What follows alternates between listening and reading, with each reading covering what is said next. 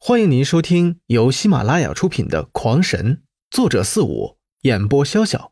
欢迎订阅。第五十一章。至于圣手之上是何等模样，刘辉听都没有听过。在他们这个级别，灵兽便是如神魔一样的存在的，而这个谷中赫然存在着妖兽，这让刘辉还是极为意外的。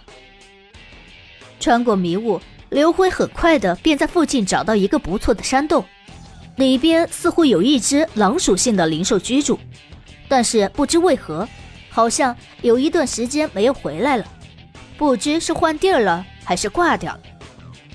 但是刘辉可不愿自己一进洞就被回来的灵兽给堵个正着，电力全力放出，下一刻便露出了惊疑之色，快速向前行进了三四里远。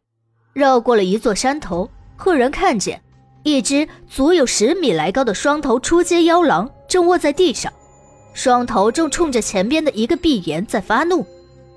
再看那岩壁，不知被什么动物打出了无数个脸盆大小的洞，而此时在一个洞中，正有两男一女挤在其中。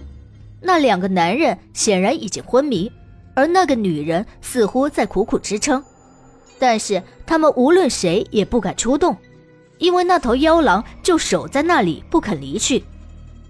再次四下打量一番，刘辉不由得差点乐翻了。原来他看到在那妖狼周围百米范围处，赫然插着一整套的阵旗。对于阵法小有研究的他，一眼便看出这是一套困兽阵。也就是说，这头妖狼实际是被困在这里，并不是他不肯离开。而是根本就离不开，而真正让刘辉乐得不行的是，这阵旗十有八九是那洞里所设，当初估计是想困住这妖狼，结果一不小心给自己搞了个看门狼。小哥，救我们！看到刘辉一脸悠闲的在那里观望，时不时的露出笑容，那洞里的女人急忙发出求救：“救你们自有人在。”但却不是小神，你们等吧，等有人来斩杀这头妖狼之时，便是你们出关之日。那几人是你们的贵人，你们要好好对待。刘辉也学着《西游记》里那些懒神神仙们常说的说辞，大大的白话了一顿。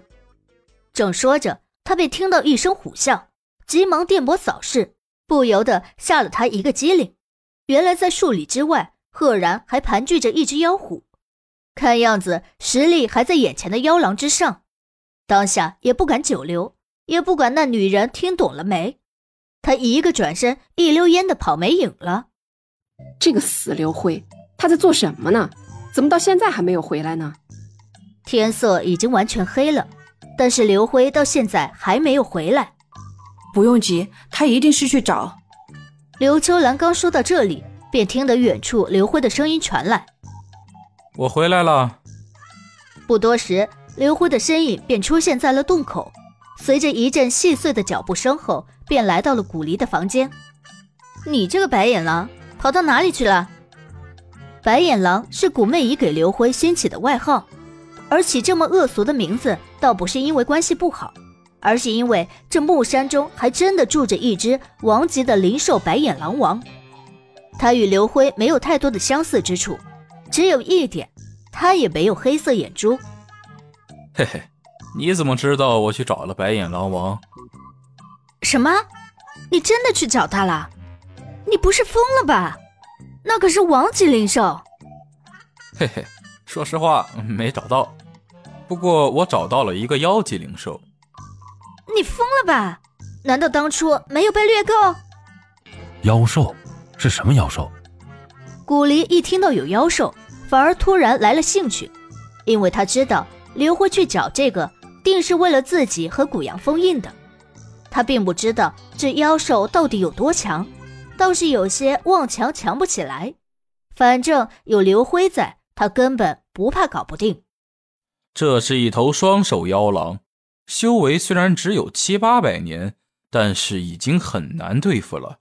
我与他只纠缠了两个时辰。嗯，这刘辉完全的杜撰了一场惊心动魄的战斗，听得大家都十分的入神。但是古媚姨却是大摇其头：“纠缠两个时辰，是你太能吹了，还是那家伙太弱了呀？”听众朋友们，本集已播讲完毕，请订阅专辑，下集更精彩。